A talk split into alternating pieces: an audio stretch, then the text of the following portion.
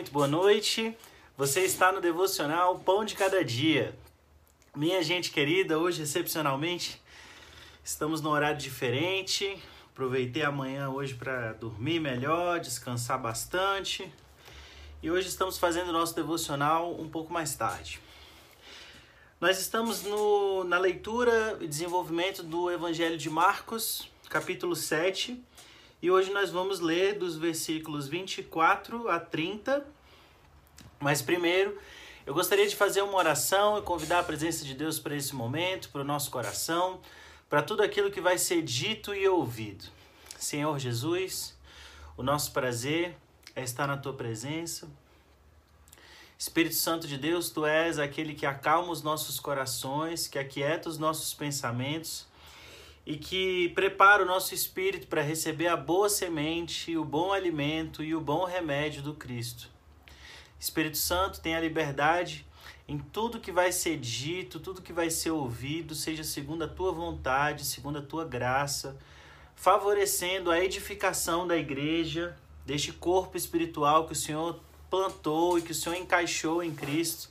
Que sejamos nós esse corpo que caminha, que avança, que aprende, que se molda a partir da mente de Cristo e do seu corpo espiritual.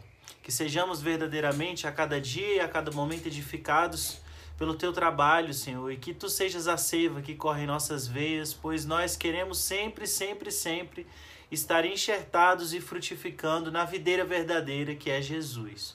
Pai, nos inunda com o seu amor e nos dá consciência da nossa identidade, da nossa missão e dos nossos propósitos, para que tudo que vamos fazer ou falar seja segundo a tua vontade. Amém. Marcos capítulo 7, versículos 24 a, 20, a 30 diz assim: Dali Jesus partiu e foi para os arredores de Tiro. Entrou numa casa para não ser encontrado mas a notícia de sua chegada se espalhou. Ele estava dentro de casa quando uma mulher, cuja filha era perturbada por um espírito maligno, ficou sabendo de sua presença ali. Ela se ajoelhou aos seus pés, implorando ajuda.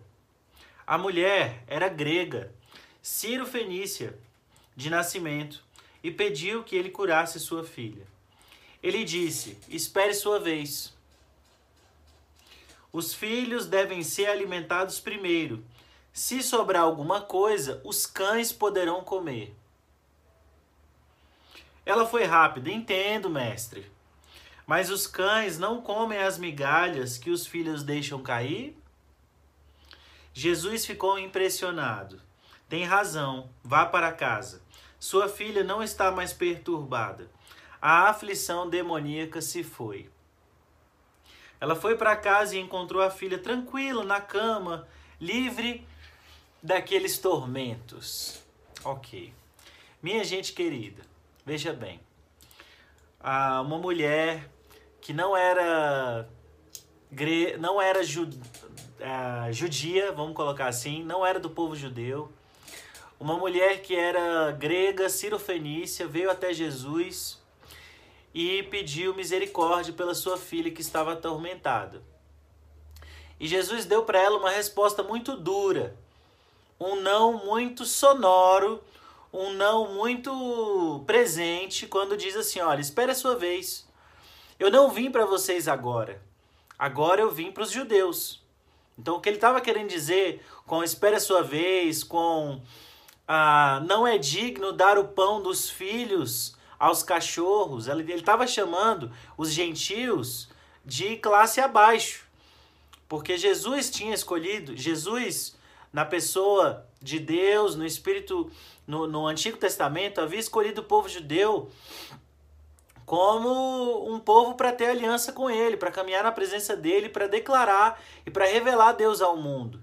Só que os judeus vacilaram e não quiseram e não estavam recebendo Jesus e não entenderam Cristo como Messias.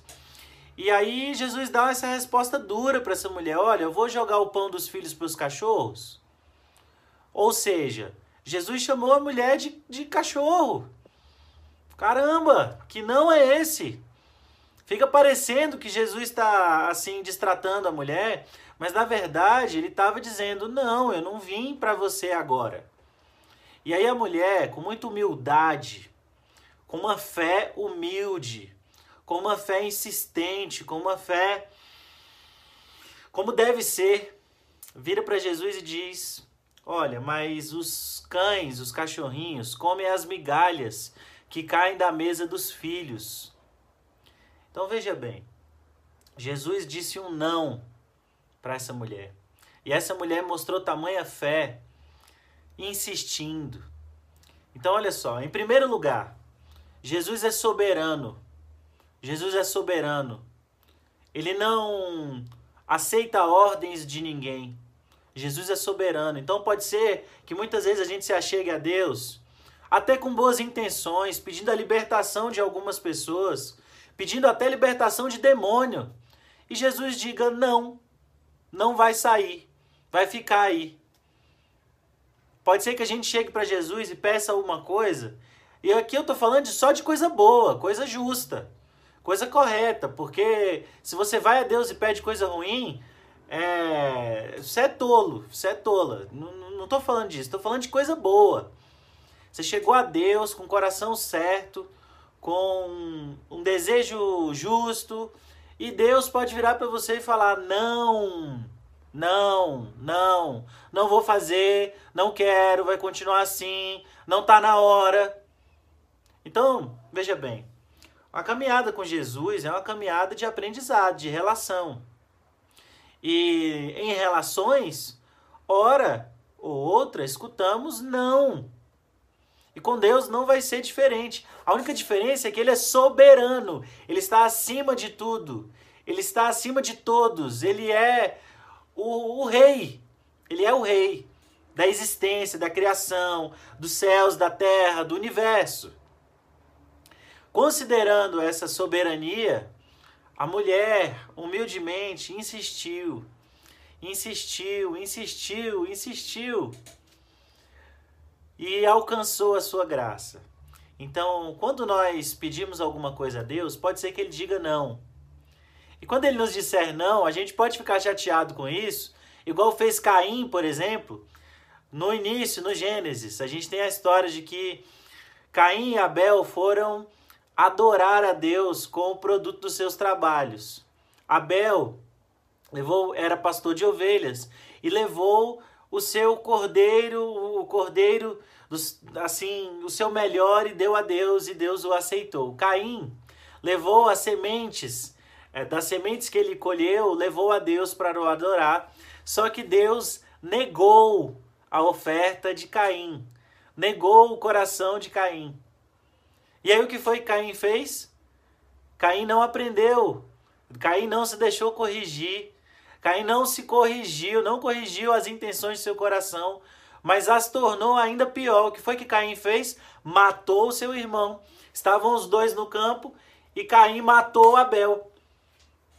Aí você veja, quando nós recebemos um não de Deus, nós podemos aprender com aquele não e em algumas situações a gente pode insistir, insistir, mostrando a Deus a nossa perseverança, mostrando a Deus a nossa a paciência insistente, ou então, ao receber um não de Deus, esse não pode estar sendo uma correção.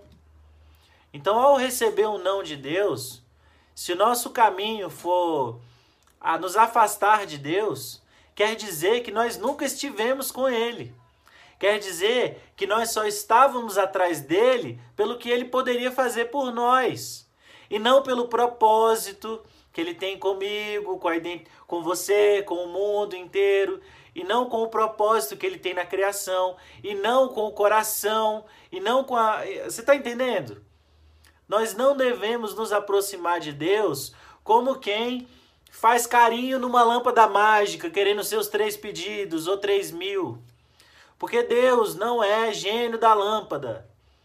Deus, de repente você foi ensinado, você aprendeu, ou se foi ensinada, de que se você falar do jeito certo, ou se você orar tantos dias, ou se você jejuar da forma correta, você pode conseguir o que quer que seja de Deus. Mas Deus é soberano. Ele pode te dizer não, ele pode te negar, ele pode te mandar ir para longe. Ele pode até fazer com você como ele fez com essa grego Ciro Fenícia, dizendo a ela que ela, olha, eu não vou fazer não. E tem mais uma coisa, você está aqui numa posição de cachorrinho, porque os filhos aqui são outros. Agora está na hora do outro e não na sua vez. Então assim, Deus nos ama, Jesus é apaixonado por nós. Não fosse assim, não teria se rasgado, sido cuspido, sido humilhado, pelado numa cruz. Após ter sido chicoteado, recebido uma coroa de espinhos. Você está entendendo? Deus nos ama. Deus, Jesus te ama. Mas não é porque Ele te ama que Ele vai te dizer sim, sempre. Não é porque Ele te ama, e não é porque Ele morreu por você, não é porque Ele quis se rasgar e se entregar pelo seu e pelo meu pecado, que ele vai tratar com a gente como se nós fôssemos o dono dele. Então veja bem, Deus fala não a mim, a ti, a todos. Assim como ele pode dizer sim. Agora, se a gente busca Deus só pela vontade de saber o sim ou o não de Deus, a gente está tratando com Deus como um gênio da lâmpada como um servo nosso, quando na verdade nós devemos nos submeter à missão que ele tem para nós. Então, eu não vou me alongar muito, mas olha só, quando Deus diz não, ele pode muito bem estar querendo colocar as coisas no lugar. Ele pode muito bem estar querendo que nós percebamos como é que é o nosso coração. Porque no caso aqui ele disse não para depois dizer sim. Se ele já ia dizer sim, por que, que ele não disse sim logo? Se ele já ia dizer sim para Ciro Fenícia, se ele já ia libertar a filha dela, por que é que ele não disse sim logo de cara? Para nos ensinar e para ensinar todo mundo à volta, os discípulos, que ele está buscando um coração como o dessa mulher. Jesus já conhecia o coração daquela mulher quando ela se dobrou e o adorou. Não seria necessário ter dito não para ela especificamente. Mas quando ele disse não para ela, a humildade dela, a insistência paciente, a insistência, a, a paciência insistente dela floresceu. E ela revelou seu coração dizendo: Não, mas até os cachorrinhos, até os cachorrinhos pegam as migalhas da mesa dos filhos que caem da mesa dos filhos. Então, quando Jesus diz não, quando Deus diz não, pode ter uma infinidade de propósitos com essa resposta. Pode ser que nós entendamos o nosso coração. Pode ser para santificar o nome dele na sua autoridade. E se for assim, tá tudo perfeito. Pode ser para que nós trabalhemos a nossa perseverança. Pode ser para que nós percebamos que nós não estamos relacionando com Ele segundo o que Ele gostaria. Uma relação pura, uma relação verdadeira. E sim que nós estamos nos relacionando com Ele como se Ele fosse o nosso quebra-galho. Então, deixa eu te falar, Deus é soberano, Ele não é o quebra-galho de, de ninguém, não. E muito provavelmente, Ele pode estar te dizendo e me dizendo não, para que a gente comece a amadurecer a nossa relação com Ele. Amém? Então, não, não. Pode ser que você escute não, o não sonoro de Deus, ou não circunstancial de Deus, ou tudo dando errado, simplesmente para você perceber como é seu coração, ou para santificar o nome dele na sua humildade, ou para você amadurecer sua relação com ele, sabendo que mesmo quando ele te diz não, você não abandona aquele que é o perfeito, o reto, o correto, o justo, o bom, o verdadeiro. Então, olha, ainda que Deus te diga não, persevere. Caminhe com Cristo. Esse é o meu dever e o seu dever. Nós que queremos ser discípulos de Jesus. Amém.